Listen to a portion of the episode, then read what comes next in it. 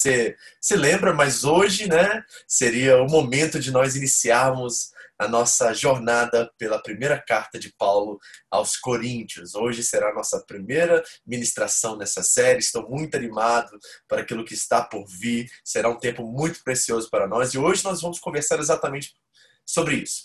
E eu queria nessa primeira ministração é, usá-la como uma pequena introdução para transportar você para a cidade de Corinto e para se tornar um membro da igreja de Corinto. Meu propósito hoje é estabelecer o contexto histórico, cultural, social, espiritual dessa igreja, dessa cidade, e nós vamos dar uma olhada a esta cidade e ver como isso se aplica a nós e como essa carta é tão pertinente, é tão próxima da realidade de nossos dias como igreja. E eu quero realmente que nós nos colocamos no lugar dessas pessoas, que nós possamos ter empatia por esses irmãos em Corinto, uma igreja que, embora seja cheia de poder e cheia do Espírito Santo, era uma igreja imatura e carnal. E Paulo está trabalhando com essa igreja e, ao mesmo tempo, também irá trabalhar conosco. Então, nosso objetivo nessa noite é introduzir a carta. Eu vou somente ler a introdução, a, a, saudação, na verdade, de Paulo aos Coríntios. Nós vamos ver cinco princípios nessa saudação inicial e nós vamos a, a, abordar todo o contexto histórico, social, cultural e espiritual, tanto da, da cidade de Corinto, na Grécia, quanto da igreja da, da igreja dos Coríntios, a qual Paulo é o plantador, juntamente com Áquila e Priscila, e um irmão chamado Sóstenes, que é uma figura muito interessante nessa história. Sóstenes, na verdade, é um coautor, um escriba que Paulo usava para né, escrever as suas cartas, e nós vamos hoje começar esse estudo dessa forma, entendendo todo o contexto para que nós possamos ser transportados para a Grécia para essa cidade, entender, nos colocar no lugar dos nossos irmãos lá. Vamos começar orando. Eu tenho um vídeo de introdução para apresentar para vocês e logo depois nós vamos iniciar nossa jornada pela primeira carta de Paulo aos Coríntios. Amém? Pai querido, muito obrigado por essa noite, pela oportunidade de estarmos reunidos e juntos aqui para louvar o Senhor, para aprender com o Senhor, para, na tua palavra, descobrir quem nós somos. Senhor, obrigado por ter deixado essa carta a nós, essa correspondência entre o apóstolo Paulo e essa igreja nova, imatura, carnal, mas que nos ensina tantas coisas. Nós queremos olhar para essa carta como se estivéssemos olhando para um espelho e aprender, Deus, e sermos instruídos sermos inspirados a viver na rota contrária daquilo que o mundo nos proporciona nos nossos dias. Nós queremos ser uma igreja madura, uma igreja séria, relevante, uma igreja que impacta a nossa sociedade e que faz a diferença, Senhor. Então, use esta carta para nos transformar, para nos dar o valor que tem a sua igreja, Senhor, para que ao sairmos dessa jornada possamos ser crentes muito mais parecidos com Cristo e preparados para enfrentar um mundo caótico ao qual nós somos a esperança. Obrigado, Senhor. Fala conosco nessa noite e ao iniciar essa nova jornada por essa carta, ajuda-nos, guia-nos em toda a sua verdade e toda a sua vontade. Em nome de Jesus. Amém. Amém, queridos? Bom, vamos ao vídeo de introdução. Preste bastante atenção e já já nós vamos começar a trabalhar esta carta. Em nome de Jesus.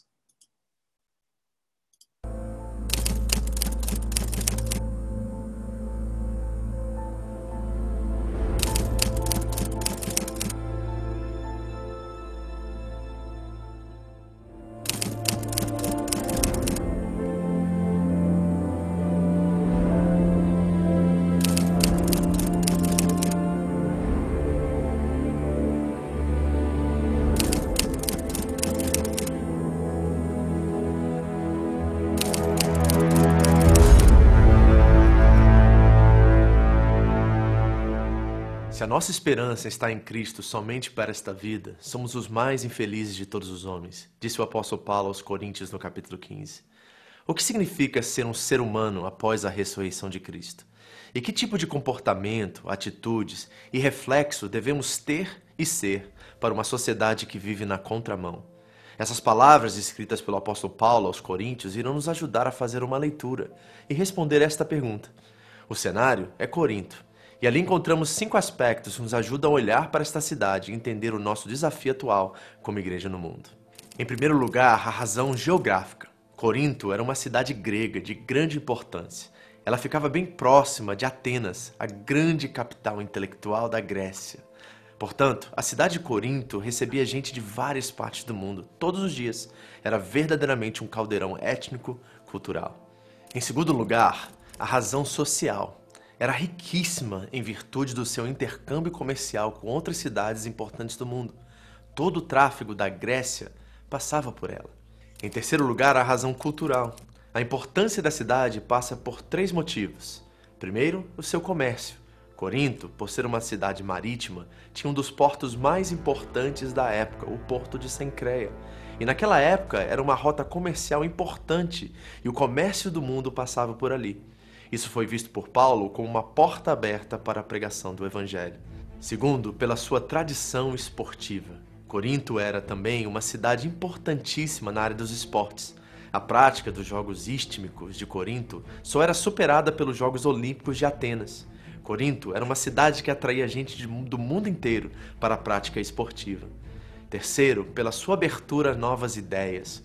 Corinto era uma cidade altamente intelectual. O principal hobby da cidade era ir para as praças e ouvir os grandes filósofos e pensadores expõem suas ideias. Era uma cidade que transpirava cultura e conhecimento. Em quarto lugar, a razão moral. Embora Corinto fosse uma cidade acentuadamente intelectual, era ao mesmo tempo profundamente depravada moralmente. Aspectos como prostituição. Em Corinto se confundia religião com prática sexual. Naquela cidade, a deusa Afrodite era adorada e tinha o seu templo de sede na Acrópole, uma montanha com mais de 500 metros de altura na parte mais alta da cidade. Afrodite era considerada a deusa do amor. Aproximadamente mil sacerdotisas trabalhavam como prostitutas cultuais nesse templo de Afrodite. Uma outra questão muito pertinente aos nossos dias na área moral era a questão do homossexualismo. Corinto era a cidade onde ficavam os principais monumentos de Apolo. Esse deus grego representava o ideal da beleza masculina. Talvez Corinto fosse o centro homossexual do mundo da época. Se você quer ter uma vaga ideia do que significava Corinto, lembre-se que Paulo escreveu sua carta aos romanos dessa cidade. Um terceiro aspecto era a carnalidade. Havia na igreja de Corinto divisões e práticas sexuais desregradas. Os próprios crentes estavam entrando em contendas e levando seus, suas quarelas aos tribunais do mundo. Havia sinais de confusão a respeito do casamento, incompreensão a respeito da liberdade cristã.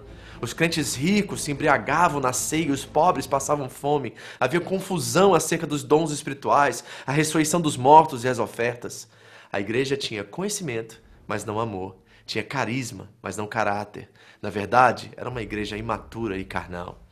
Em quinto lugar, nós vemos a razão espiritual. Corinto era uma cidade com muitos deuses e muitos ídolos. Até hoje, quando se visita Corinto, pode-se visualizar enormes estátuas e monumentos que foram dedicados aos deuses. Corinto é a nossa Las Vegas atual. E como se diz lá em Las Vegas, o que acontece em Las Vegas fica em Las Vegas. Paulo escreve essa carta para dizer aos coríntios e também a nós que o que acontece em Corinto tem implicações sérias e eternas para as nossas vidas. Te convido a participar da exposição das cartas de Paulo aos Coríntios e descobrir o que de fato significa ser uma nova criação para uma sociedade moderna.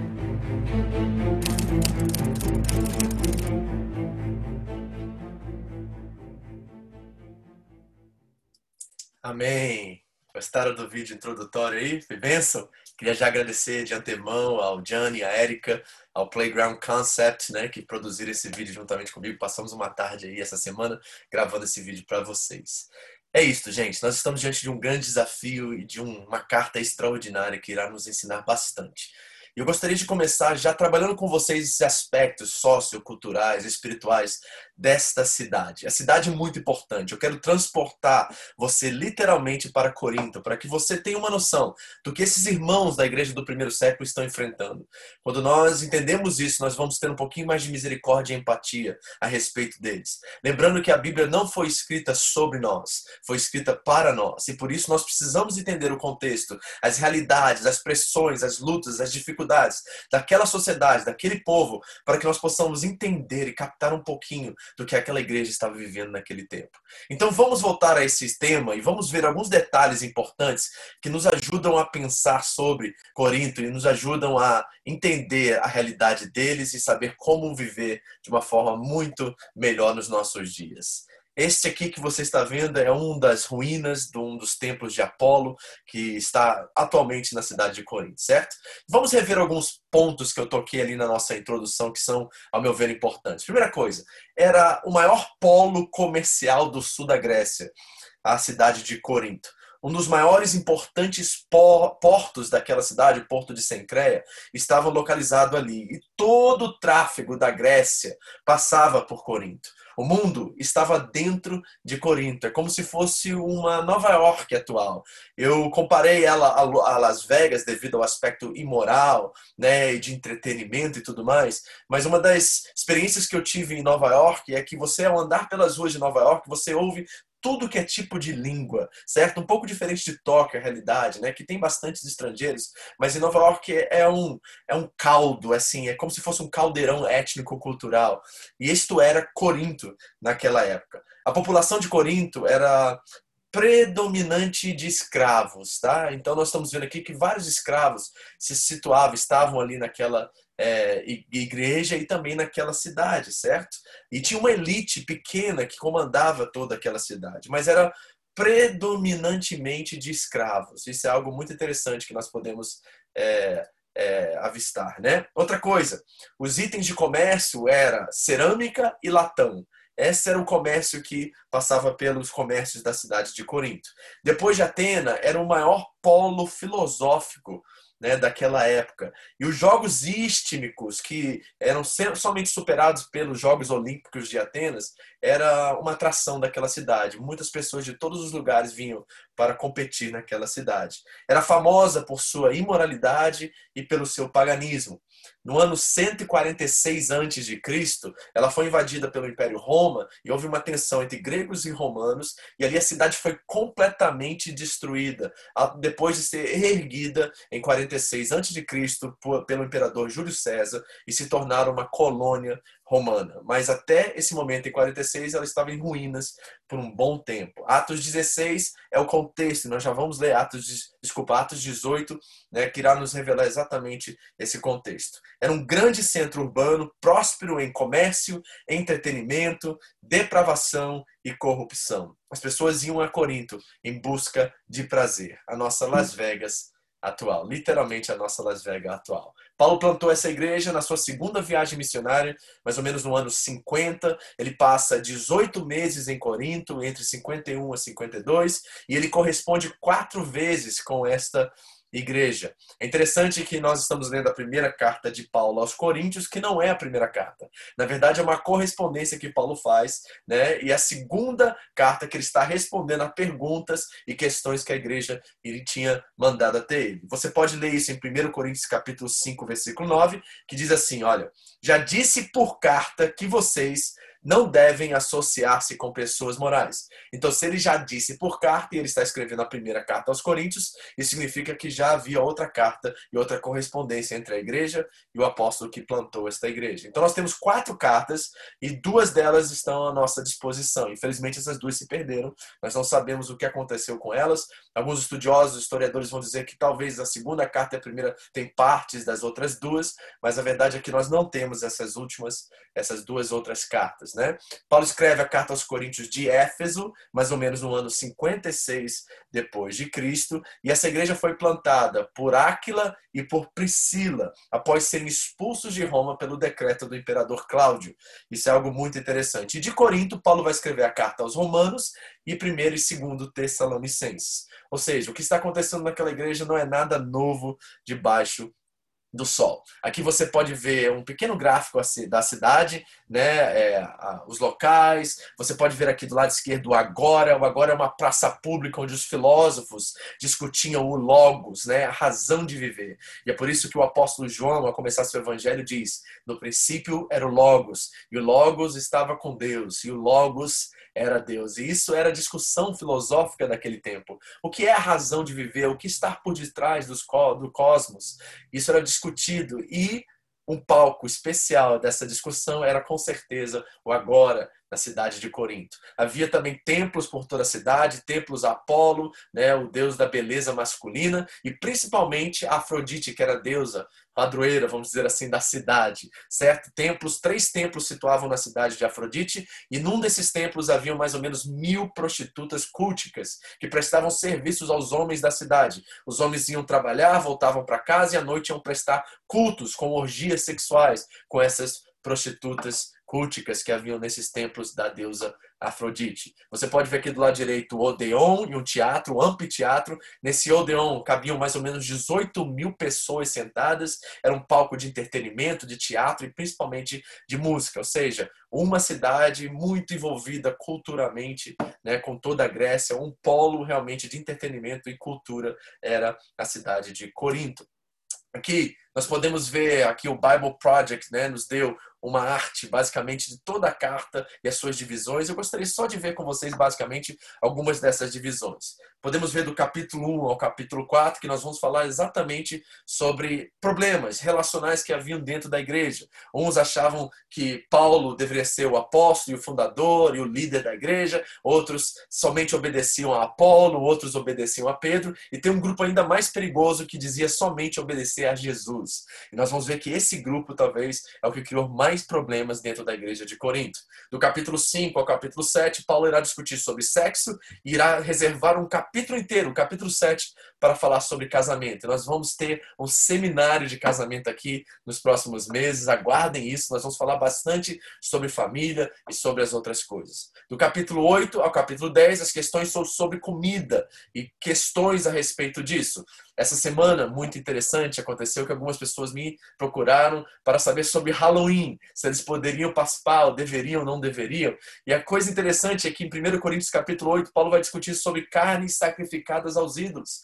E ele começa a trabalhar esses princípios e conceitos com os coríntios, porque todo comércio e todo tipo de alimentação, principalmente a carne, quando era é, comercializada na cidade, ela primeiro passava pelos templos e era consagrada aos deuses. E os cristãos estavam em dúvida se eles poderiam ou não comer carne sacrificada e carne consagrada aos ídolos. Paulo irá discutir sobre isso, irá falar sobre isso. E se você tem dúvidas sobre Halloween, festa junina e tudo mais, você pode me procurar e nós podemos conversar sobre isso. Mas no capítulo 8, nós vamos discutir sobre assuntos como esse do capítulo 11 ao 14, o problema de relacionamento dentro da igreja, principalmente quando se envolve a ceia do Senhor.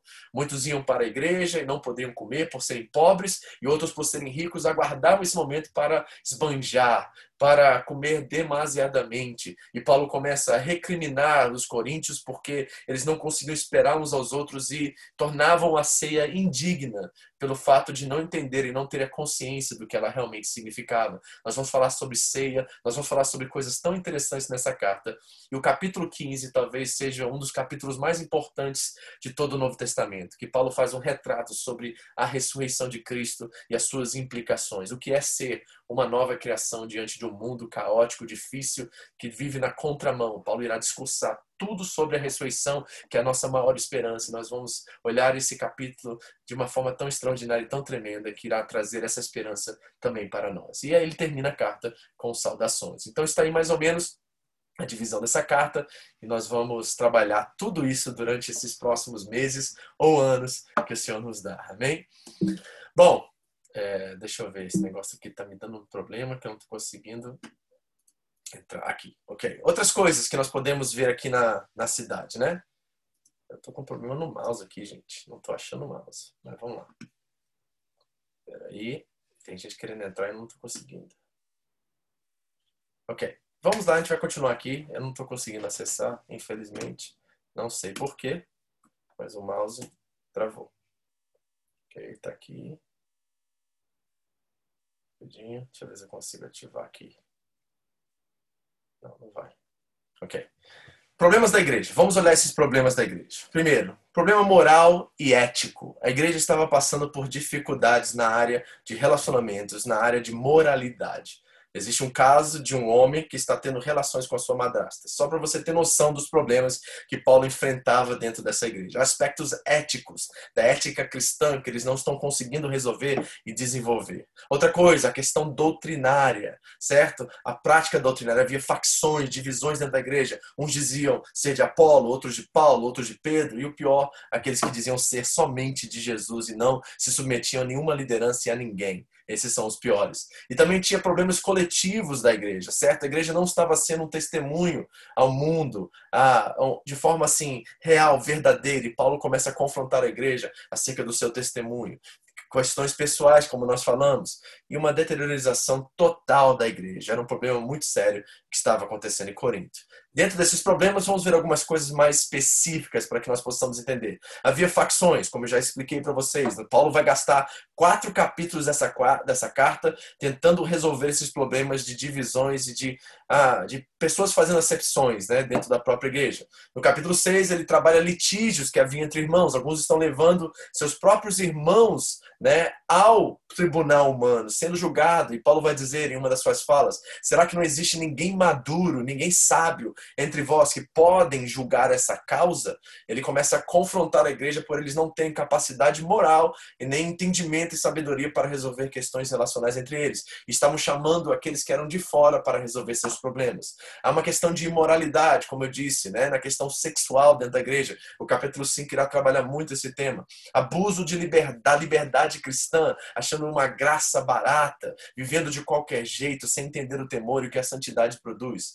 Nós temos influência influência de mestres legalistas, pessoas que queriam trazer a lei e implicar que a lei deveria ser observada, quando Paulo está tentando ensinar a igreja a viver na liberdade cristã, na graça de Deus. Haviam práticas questionáveis entre os irmãos e principalmente o abuso da ceia do Senhor, como eu bem falei aqui no capítulo 11. Nós vamos trabalhar a ceia, entender o que significa, o que é comer dignamente, né? E Paulo dedica dois capítulos para falar sobre os dons espirituais. E nós vamos ver exatamente como funciona isso, ok?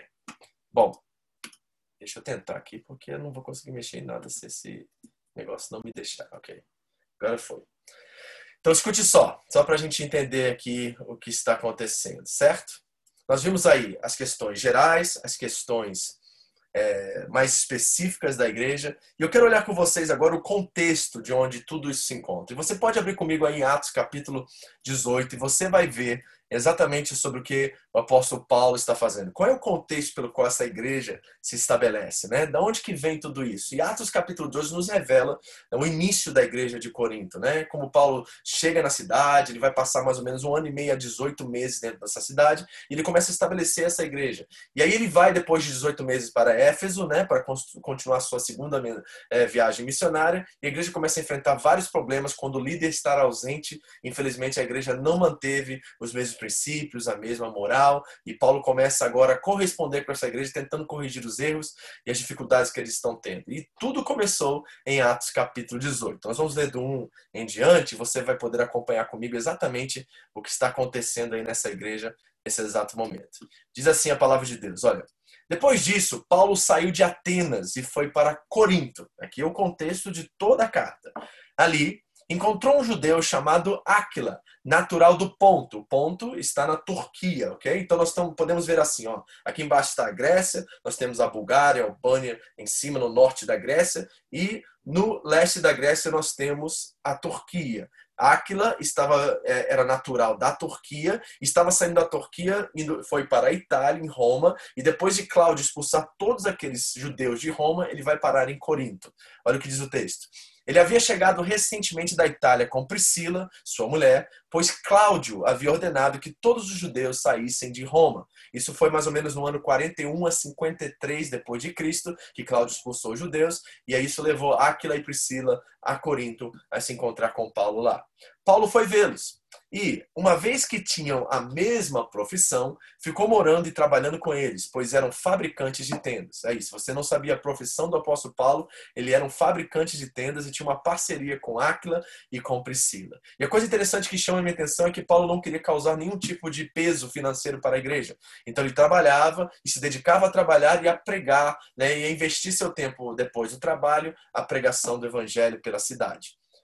Continua o texto, versículo 4. Todos os sábados ele debatia na sinagoga e convencia judeus e gregos. Aqui está o apóstolo pregando o evangelho, entrava na sinagoga e discutia a questão das profecias do Antigo Testamento, né, do Pentateuco, de Moisés, da lei e como isso realmente é, revela o Messias que era Cristo. Paulo discursava essas coisas dentro das sinagogas e tentava convencer judeus e gregos. Depois que Silas e Timóteo chegaram da Macedônia, Paulo se dedicou exclusivamente à pregação, testemunhando aos judeus que Jesus era o Cristo. Olha que princípio lindo e maravilhoso. Chegam dois companheiros de ministério e dizem a Paulo: Paulo, pare de trabalhar, que agora nós vamos cuidar dessa parte, nós vamos prover o suficiente, o necessário que nós precisamos e queremos que você se dedique completamente à obra, à pregação, para que todos nessa cidade ouvem o evangelho do nosso Senhor Jesus Cristo. Que coisa linda, né? Então, esses irmãos agora decidiram assumir a responsabilidade de trabalhar e dar o sustento para que o apóstolo possa cumprir a sua missão. Eu agradeço a Deus pela vida de cada um de vocês, porque eu e André e nossa família temos também esse mesmo privilégio de ter Silas e Timóteos entre nós, que nos ajuda a cumprir nossa missão, a nos dedicar à palavra, à pregação, para oferecer alimento sólido para vocês, para que vocês possam ser abastecidos e possam levar o evangelho para todas as nações. Isso é maravilhoso, isso é lindo. Que princípio maravilhoso Silas e Timóteo nos revelam aqui. Continua o texto. Opondo-se eles e lançando maldições, os judeus não aceitavam, não aceitaram a mensagem do apóstolo. Paulo sacudiu a roupa, eles disse: Caia sobre a cabeça de vocês o seu próprio sangue. Estou livre da minha responsabilidade e de agora em diante irei para os gentios. Paulo agora né, estava dedicando-se às sinagogas e aos judeus e os convertidos gentios que haviam entre eles, mas eles recusaram-se a ouvir a mensagem de Paulo e Paulo decide se dedicar completamente aos gregos, aos bárbaros, aos gentios que haviam dentro da cidade de Corinto. Então Paulo saiu da sinagoga e foi para a casa de Tício Justo, que era temente a Deus e que morava, olha só, ao lado da sinagoga. O nosso apóstolo é bem ousado, não é? Ele é expulso da sinagoga, as pessoas não querem ouvir, e ele arruma alguém para morar do lado da sinagoga. Tem uma estratégia nisso que você vai ver daqui a pouco. Mas Paulo era meio maluco mesmo, gente. Ele não tinha medo de nada, era um cara destemido. Eu não sei se você conhece essa passagem, mas em Atos capítulo 17, nós temos a história de Paulo em Icone e Listra, e Paulo entra na cidade e opera um grande milagre, algo fenomenal na cidade, e as pessoas começam a adorá-lo, trazer sacrifícios, levantar eles como deuses, né? Confundem ele até com deuses gregos, encarnação de deuses gregos. E Paulo começa a repreender né, a cidade por aquela atitude e começa a dizer: não, nós somos meros homens, né, e vocês não podem fazer isso e tal, ao ponto de ofender a cidade. E os homens começam a apedrejar a Paulo e Barnabé. É uma coisa extraordinária e tremenda. Diz o texto que Paulo foi apedrejado e arrastado para fora da cidade. Por que, que ele era apedrejado e arrastado para fora? Porque eles davam de comer aos animais selvagens. O corpo morto era levado para fora e jogado lá fora para que os animais terminassem o trabalho, o serviço. E algo interessante demais acontece nesse texto, porque ao ser arrastado para fora, diz que a igreja foi até ao auxílio de Paulo, começaram a orar por Paulo, e o texto diz basicamente assim: E Paulo levantou-se, sacudiu a poeira e entrou novamente na cidade. Paulo era louco, gente. O homem acabou de ser apedrejado e vai dormir naquela cidade de novo que coisa mais louca isso, né? Eu fico assim, boquiaberto com essas experiências do apóstolo Paulo. Mas esse é o tipo de homem que Deus levantou para conquistar o mundo moderno, para escrever 13 ou 14 das cartas que nós temos no Novo Testamento, de abrir e plantar igrejas em todos os lugares, inclusive talvez na pior, moralmente falando, igreja que nós temos no Novo Testamento, que é a igreja de Corinto. Paulo foi desafiado, junto com Priscila, Áquila e mais um irmão a abrir essa igreja e fazer a diferença nessa cidade. Olha só que coisa maravilhosa. Diz assim o texto. Voltamos aqui, versículo. Então Paulo saiu da sinagoga, versículo 7, e foi para a casa de Tício, que morava lá da sinagoga. 8. Crispo, chefe da sinagoga, criou o Senhor, ele e toda a sua casa. Então nós temos aqui um chefe da sinagoga que Paulo, que provavelmente agora morando do lado ali, de forma estratégica queria pegar a liderança dessa sinagoga e começava escondido, de alguma forma, com alguma estratégia, a né, pregar o evangelho para a liderança daquela sinagoga, aqueles que ele viu que tinha uma certa curiosidade acerca disso. E diz o texto que os coríntios ouviam e muitos criam e eram batizados. Aqui começa a trabalhar o evangelho né, sobre toda a cidade de Corinto e as pessoas estão ouvindo a mensagem do apóstolo. Versículo 9.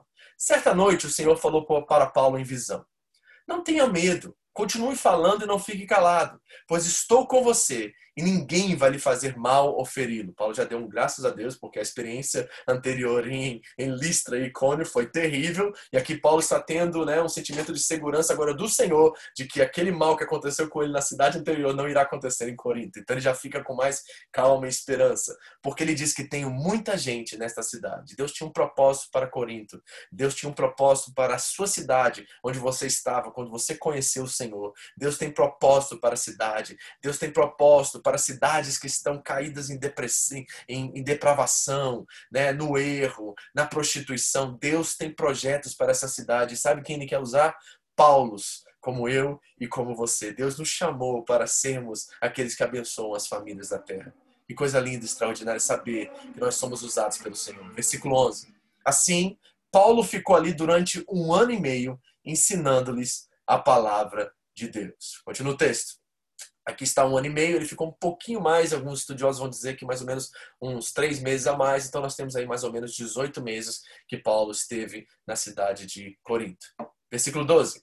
Sendo Galho procônsul da Acaia, Acaia é a província onde Corinto é uma cidade, os judeus fizeram em conjunto um levante contra Paulo e o levaram ao tribunal. Lógico, o chefe da sinagoga se converteu, né, criou confusão na cidade. E fora os outros que Paulo agora, essas pessoas que estavam na sinagoga, agora estão se reunindo na casa de Tício Justo. Ou seja, ao lado da sinagoga tem uma célula acontecendo lá, falando sobre coisas contrárias aos princípios e à lei, né, a qual os judeus estavam pregando. Então nós temos um problema social tremendo que Paulo é o causador de tudo isso, certo? E eles fazem o quê? Levam Paulo até o procônsul, até uma autoridade romana, até o tribunal, e fazendo a seguinte acusação: este homem está persuadindo o povo povo a adorar a Deus de maneira contrária à lei. Então repare que a questão dos judeus é que Paulo está ensinando que a lei é simplesmente um tutor, como ele vai dizer aos Gálatas, né? É um professor, mas a graça, a liberdade é o que Cristo provém para nós, de nos tornarmos nova criação agora. E nós olhamos para a lei como um padrão, como algo que nós devemos ver e enxergar, mas ela não é mais o nosso né, tutor, porque agora o nosso tutor é Cristo e pelo seu Espírito Santo nós somos conduzidos. Versículo 14. Quando Paulo ia começar a falar, Galho disse aos judeus, aqui está o procônsul da Caia. Se vocês, judeus, estivessem apresentando queixa de algum delito ou crime grave que Paulo cometeu, seria razoável que eu os ouvisse. Mas visto que se trata de uma questão de palavras e nomes da sua própria lei, resolvam o problema vocês mesmos. Não serei juiz dessas coisas. Então o procônsul praticamente expulsa os judeus do tribunal, dizem que não há causa alguma nem crime cometido pelo apóstolo Paulo, e repare o que vai acontecer agora que é super interessante. E mandou expulsá-los do tribunal. Eles são expulsos, né? Vergonha, humilhação para esses líderes judeus. Diz o versículo 17. Então todos se voltaram contra Sóstenes. Guarda esse nome porque ele é muito importante.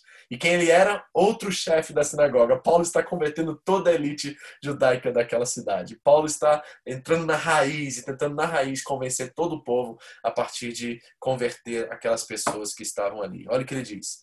Eles os espancaram diante do tribunal, mas Galho não demonstrou nenhuma preocupação para com isso. Então guarde esse nome Sóstenes, porque ele vai aparecer logo no início da nossa primeira carta aos Coríntios, certo? Que nós vamos começar a leitura agora. E eu quero que você acompanhe esse texto comigo, ok? Deixa eu sair aqui do Square.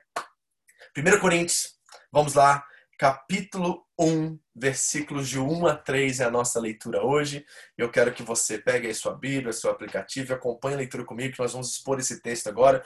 Nós só temos tempo para isso hoje, esses três versículos com cinco princípios aqui que são importantes no nosso início de conversarmos, de estudarmos a primeira carta de Paulo aos Coríntios. Diz assim o texto no primeiro versículo. Paulo, chamado para ser apóstolo de Cristo Jesus, pela vontade de Deus, e agora vem a surpresa, e o irmão Sóstenes o chefe da sinagoga se tornou um irmão em Cristo. Então eu começo a ver aquele homem espancado em frente ao tribunal ali, jogado para fora, expulso, os judeus saindo de cena e Paulo indo acolher Sóstenes, cuidar dele, limpar suas feridas como né, o samaritano fez, né, como, como aquele homem que passava pela estrada e acolheu aquele homem que estava ali na estrada. Paulo foi um homem samaritano na vida de Sóstenes, acolheu Sóstenes e aqui ele o chama de irmão. E sabe quem Sóstenes é, diz os estudiosos? O coautor dessa carta. Se ele não escreveu, ele colocou suas próprias ideias aqui, principalmente ele foi o escriba de Paulo. Dizem os estudiosos que Paulo tinha problema de vista, Paulo não conseguia enxergar e não conseguia ver as coisas muito bem, então ele usava sempre escribas para escrever suas cartas. Tem uma carta que ele escreve a punho, mas a maioria ele usava pessoas para escrever enquanto ele ditava o que ele, o que ele falava. E é interessante que Sóstenes aqui, o chefe da sinagoga, se torna um irmão em Cristo, se torna coautor da primeira carta aos Coríntios. Olha que coisa tremenda já vemos aqui no início. E quem é esse Paulo? Esse Paulo é Saulo de Tarsus. Saulo, seu nome grego, seu nome judaico, hebraico. Paulo, seu nome grego, certo? Paulo não mudou de nome. É simplesmente uma adaptação, porque ele está entrando agora no mundo dos gentios, no mundo grego, e ele usa o nome grego para se auto-intitular, certo? Ele é Paulo, ele escreve essa carta de Éfeso, mais ou menos no ano 56, e ele está chamando a si mesmo de apóstolo de Cristo Jesus, segundo a vontade de Deus. Esse título é muito importante. Primeiro, vamos entender o que significa apóstolo. A palavra apóstolo, no seu sentido simples e original, significa alguém enviado. Hoje em dia nós vemos essa questão hierárquica, né? Que tem o apóstolo, depois o bispo, depois o pastor. Mas nesse sentido aqui, literal, da, do original grego na palavra, é simplesmente alguém que é enviado né, para pregar o evangelho, para fazer missões, alguém chamado por Deus e enviado por Deus para cumprir o seu propósito e a sua vontade. Existem apóstolos nos nossos dias hoje. Efésios capítulo 4, versículo 11, conta sobre os cinco ministérios. E muitos de nós temos a tendência a validar os outros quatro e dizer que o ministério apostólico não está em atividade ou não está em ação nos nossos dias hoje. Eu não creio nisso. Eu creio que há uma, um, uma, um dom específico que, sim, tem validade nos nossos dias. Não, não, não consigo ainda enxergar um ou dois, talvez, né, talvez o nosso pastor, o pastor Marcelo, tenha esse dom do ministério apostólico, de cuidar de pastores, de enviar e ser enviado por várias nações para, para pregar o evangelho. Mas nós precisamos entender as categorias aqui. Primeiro, tem um nível de apóstolos que são aqueles que foram escolhidos por Deus para trazer as escrituras inspiradas e supervisionadas pelo Espírito Santo. Esses são os apóstolos, aqueles pelo qual em Atos capítulo 2 diz que nós seguimos as doutrinas dos apóstolos, aqueles que foram usados e trouxeram o texto bíblico, as escrituras sagradas do Novo Testamento principalmente, e foram inspirados. Essa categoria de apóstolo não existe mais, ok? Então não tem nenhum apóstolo nos nossos dias que está pregando, escrevendo livros e aquele livro agora é comparável à Bíblia Sagrada. Não, essa categoria de apóstolo, esses que foram usados para escrever escrituras, não existem mais. Mas tem a questão do dom, do chamado apostólico, de ser alguém que está sendo enviado para as nações da terra, para anunciar o evangelho, para plantar igreja, para cuidar de bispos, de pastores. Esse título ainda é válido nos nossos dias dentro dessa conotação e dentro desse entendimento. Então nós precisamos distinguir isso, certo? Não é uma categoria hierárquica, funcional nacional, não é o apóstolo, é a, a autoridade maior de uma certa igreja, não é nesse, nesse contexto e nem nessa conotação. É uma pessoa enviada que abre igrejas, que planta igrejas, que, que é, abençoa e serve, uma pessoa que cuida de pastores, de bispos. Nessa categoria, eu acredito que ainda existem apóstolos nos nossos dias. Mas Paulo vai dizer, além de ser apóstolo, ele vai dizer que ele é apóstolo pela vontade de Deus. E por que, que esse título é tão importante aqui dentro da nossa nossa saudação aos coríntios, porque os coríntios duvidavam do apostolado de Paulo. Essa segunda carta que nós temos, a segunda carta de Paulo aos Coríntios, na verdade é a quarta carta dessa correspondência entre Paulo e a igreja. E a segunda carta aos Coríntios, que se Deus permitir nós vamos também trabalhar, é uma defesa do apostolado de Paulo. A igreja de Corinto negou o apostolado dele, duvidou da unção né, e da graça de Deus sobre a vida do Paulo. Por quê? Porque após escrever 1 Coríntios, Paulo visita a igreja novamente. E essa visita é um desastre, gente. Paulo foi mal entendido, ah, as coisas não foram muito bem, e aí Paulo começa a escrever sua carta agora, consertando aquilo que aconteceu durante a sua visita à igreja de Corinto. O apóstolo Paulo, gente, um homem cheio do Espírito Santo, né, que fazia proezas e escreveu 13 ou 14 cartas do Novo Testamento não conseguiu resolver problemas relacionais dentro da igreja de Corinto. Isso me traz um pouquinho de esperança, né, de certa forma, porque se Paulo não conseguiu, ainda há esperança, né, que pelo Espírito Santo nós também podemos conseguir. Mas é interessante que, que isso remete para mim valor, remete para mim temor de que como é sério cuidar da igreja do Senhor Jesus. Certo? Essas pessoas não consideraram a unção, a graça de Deus sobre Paulo, negaram seu apostolado e Paulo vai escrever apóstolos de Cristo Jesus, segundo a vontade de Deus. Não foram os coríntios que o levantaram, não foram as pessoas que elegeram ele apóstolo, tudo isso aconteceu pela vontade de Deus. Ok? Então nós precisamos entender isso. Versículo 2. Acompanhe comigo aí rapidamente. 1 Coríntios 1, versículo 2. Diz assim: vamos ler do 1 em diante para a gente pegar. Paulo, chamado para ser apóstolo de Cristo Jesus, pela vontade de Deus, e o irmão Sóstenes. A igreja de Deus que está em Corinto. Reparou isso?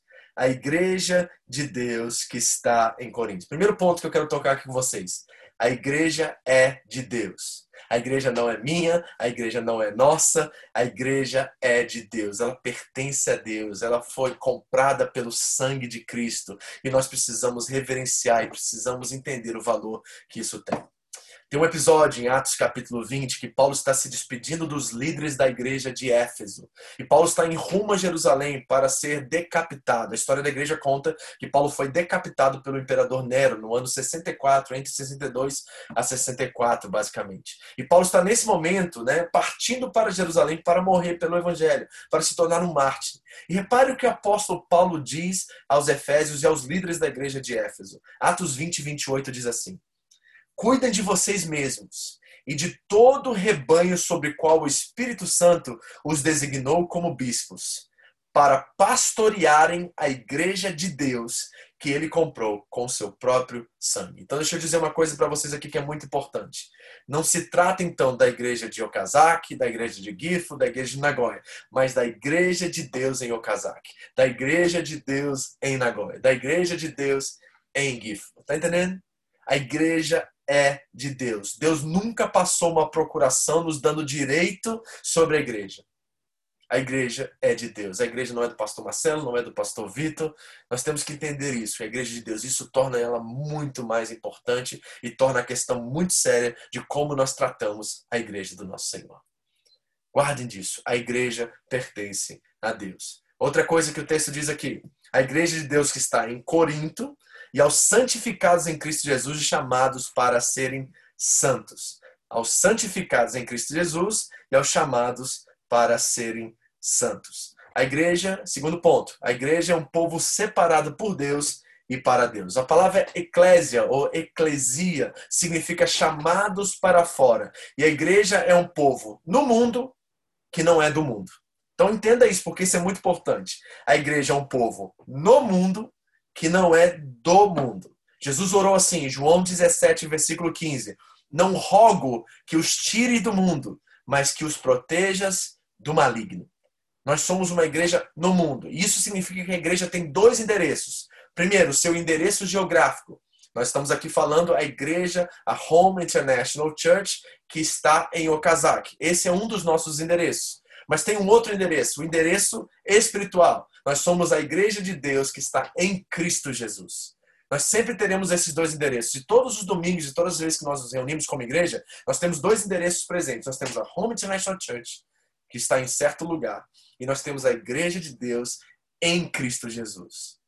O meu propósito e o meu objetivo maior é trazer você da Home International Church para a igreja de nosso Senhor Jesus Cristo.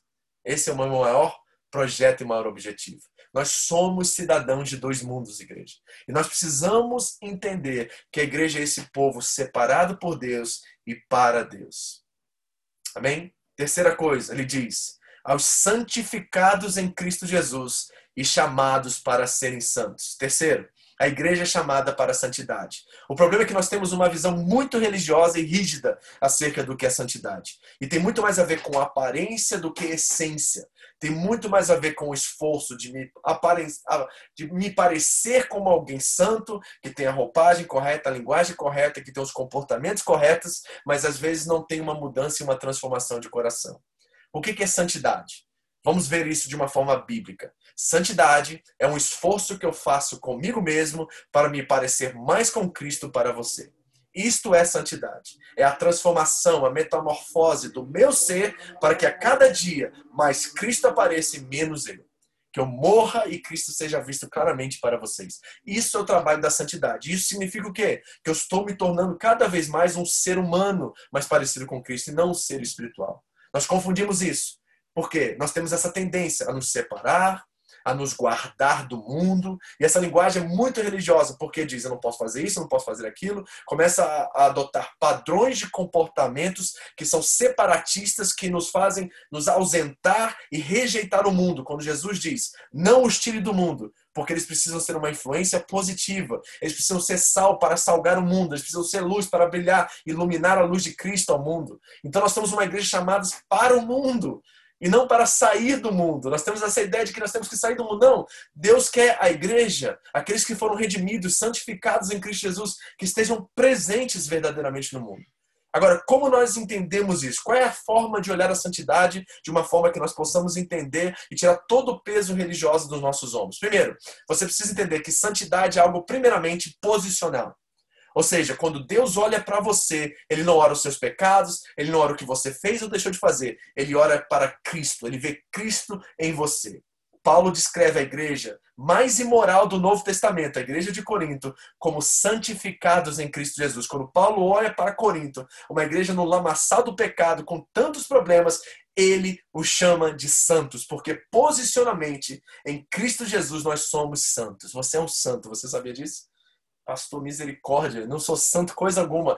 Para Deus, ao olhar para você, ele vê Cristo. Você está escondido em Cristo. E quando ele olha para você, ele vê Cristo Jesus. Você é um santo em Cristo Jesus. Agora, esse processo não começou e terminou em você. Ele é um processo que continua por toda a vida. Então a primeira coisa é posicionalmente. Posicionalmente eu sou um santo. Paulo olha para os coríntios, uma igreja marcada pelo pecado, pelo erro doutrinal, moral, ético. Você viu aqui as questões da igreja. E eles chamam-os de santificados em Cristo Jesus. Isso significa também o quê? Que há um processo.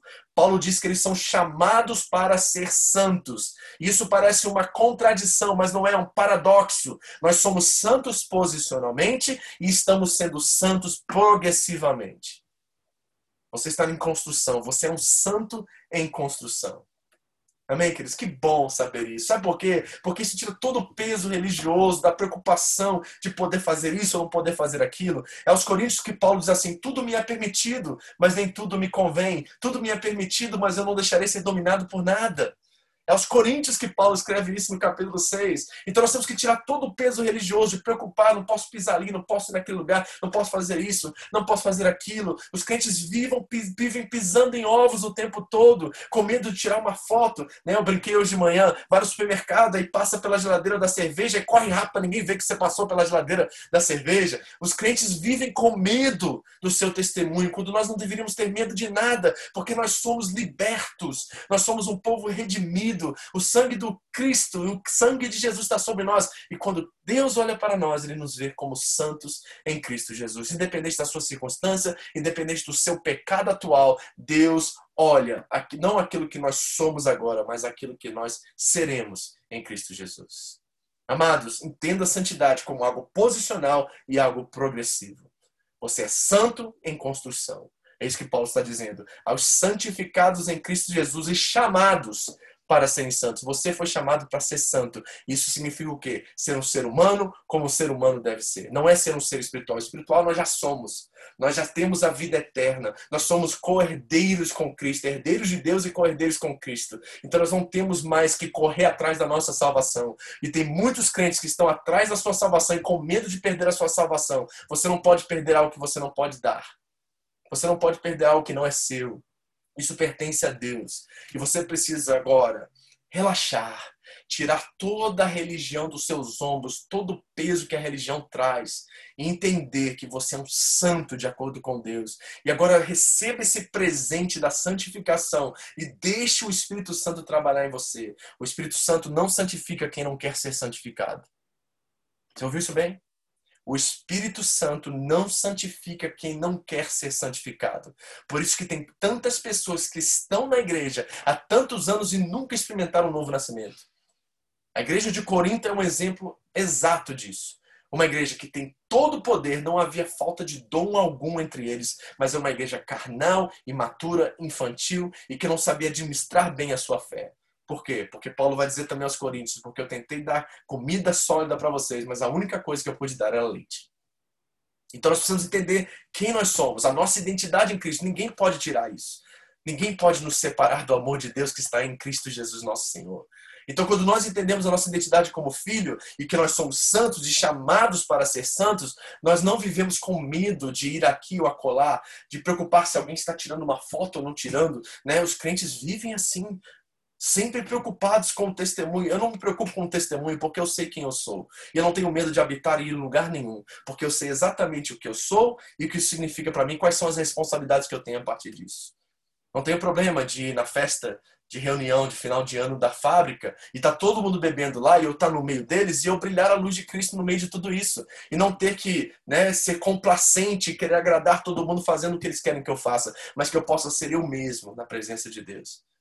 1 Timóteo 6,6 diz que a grande fonte de lucro de ser você mesmo na presença de Deus. Isso é nova criação, isso é nova humanidade, isso significa ser um santo em Cristo Jesus. Ele continua no versículo 2: Com todos em que toda parte invocam o nome do Senhor Jesus Cristo, Senhor deles e nosso. Quarto princípio que eu vejo aqui na saudação de Paulo aos Coríntios: a igreja é uma família universal. Escute isso com todos em que toda parte invoca o nome do Senhor.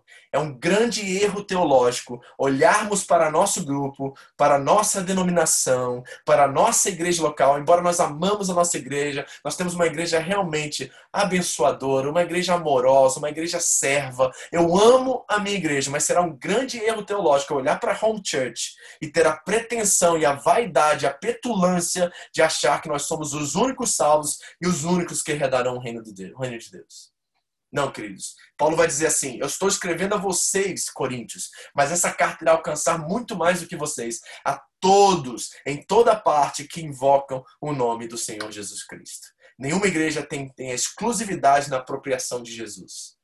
Então, isso quer dizer o quê? Nós precisamos sair da nossa visão tribalista e entender que o reino de Deus abrange as quatro paredes da nossa igreja local e sermos um pequeno Cristo onde Deus nos plantar. A igreja é uma bênção? É. Ser parte da Roma é uma bênção? Lógico que é. Eu amo de fato vocês porque eu amo a minha igreja. Mas a igreja, Home International Church, não é maior do que a igreja do nosso Senhor Jesus Cristo. A igreja de Deus em Okazaki. Tá entendendo? Então vamos sair dessa mentalidade tribalista. E vamos entender que Deus chama todos, queridos. Independente se é a presbiteriana batista, se é a bola de neve, se é a comunidade da graça, seja o que for, nós somos todos irmãos em Cristo Jesus. E essa palavra é para todos nós, uma família invisível, é assim, universal nesse sentido, católica nesse sentido, nós somos a família de Deus. E Paulo está escrevendo essa carta também para nós. Nós não estamos em Corinto. E não foi escrito sobre nós, mas foi escrita para nós. Versículo 3.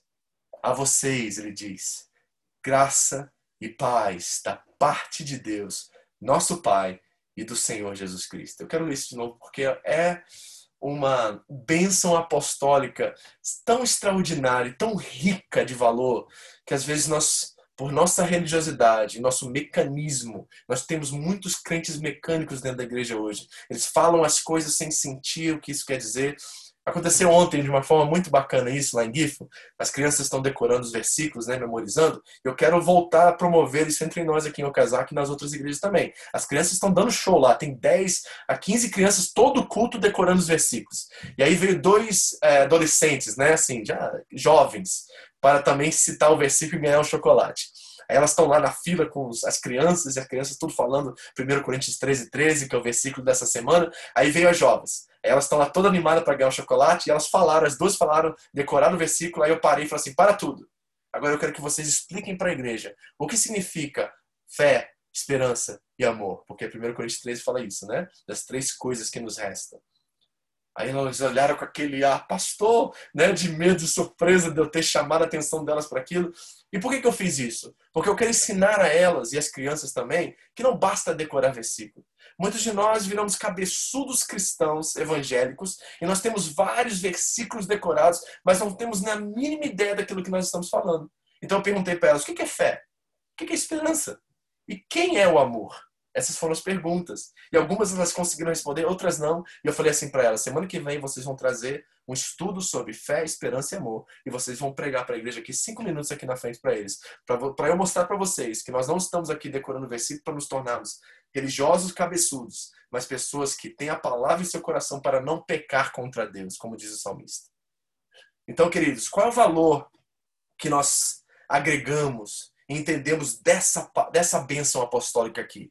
A vocês, e eu posso me incluir aqui, porque ele disse a todos que em toda parte invocam o nome do Senhor Jesus. Então eu estou incluído nessa bênção apostólica aqui do apóstolo Paulo. A pergunta é: a vocês, graça e paz da parte do nosso Deus, de nosso Pai e do Senhor Jesus Cristo. O que significa para você graça e paz? Sabe o que eu tenho visto? É que muitos crentes estão na igreja dando paz, graça e paz, paz, graça e paz, mas não passa de um cumprimento ordinário não tem a essência, o significado, a verdade por detrás do que graça representa. Você sabe o que é graça? Quando você declara graça e paz para alguém, você tem entendimento do que você está é, tentando transmitir através dessa palavra?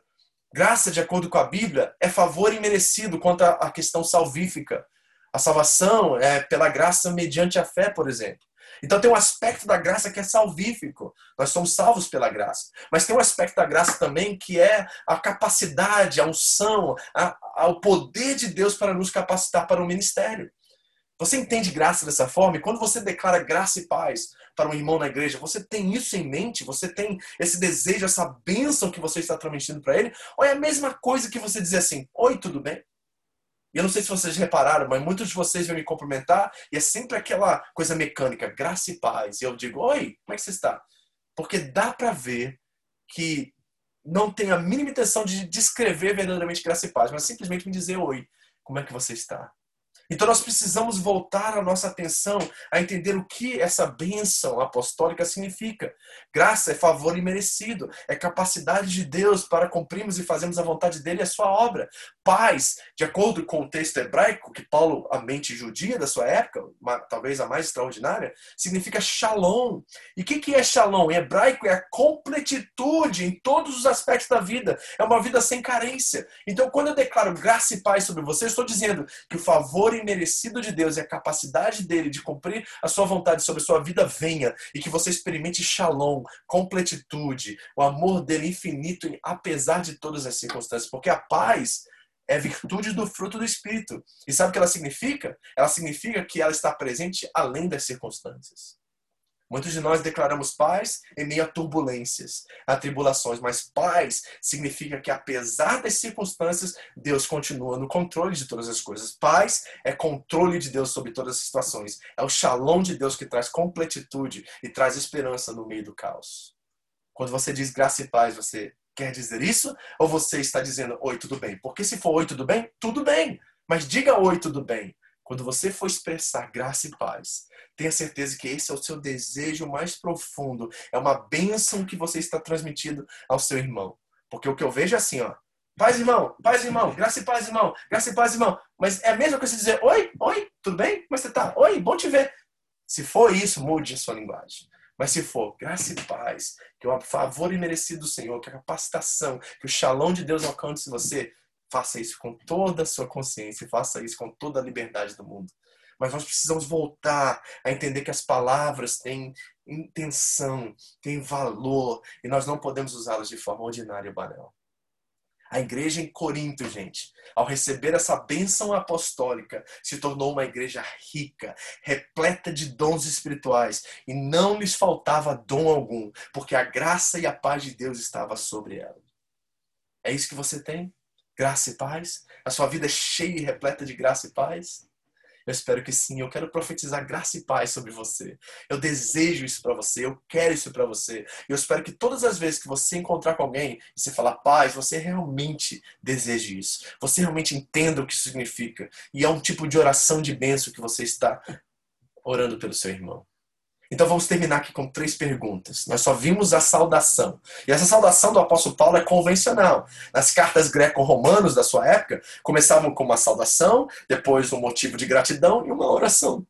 Sim, para eles é para os deuses, mas para Paulo é para o Senhor Jesus, para Deus Pai, que concede todas as bênçãos. Então Paulo está saudando a igreja aqui, é só a introdução. Eu quero fazer três perguntas diante daquilo que nós conversamos hoje. A primeira é a seguinte: o que é a igreja para você? Qual o valor que ela tem hoje para você? É um lugar que você vai ou é um lugar que você pertence? Porque você leu e você entendeu que Cristo deu a vida dela, dele, perdão, pela igreja. Ela foi comprada com o sangue de nosso Senhor Jesus Cristo. É a igreja de Deus que foi comprada com o sangue do nosso Senhor Jesus Cristo. Você entende esse valor?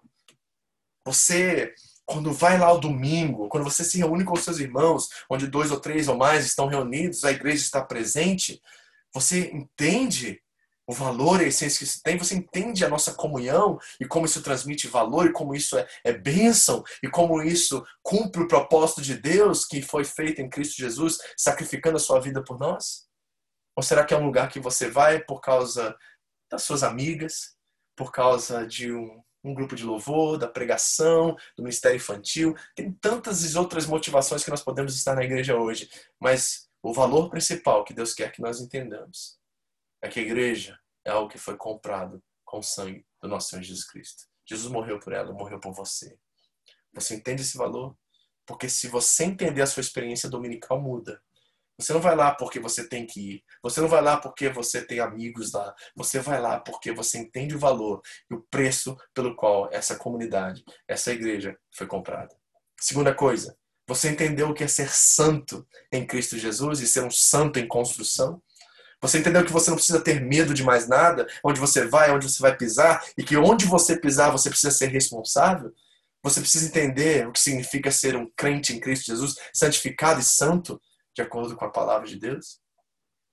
Que você não precisa temer, que você não precisa pisar em ovos na sua fé, que você tem autoridade no nome de Jesus de entrar em lugares e levar a paz do Senhor para contigo. O que é ser santo para você?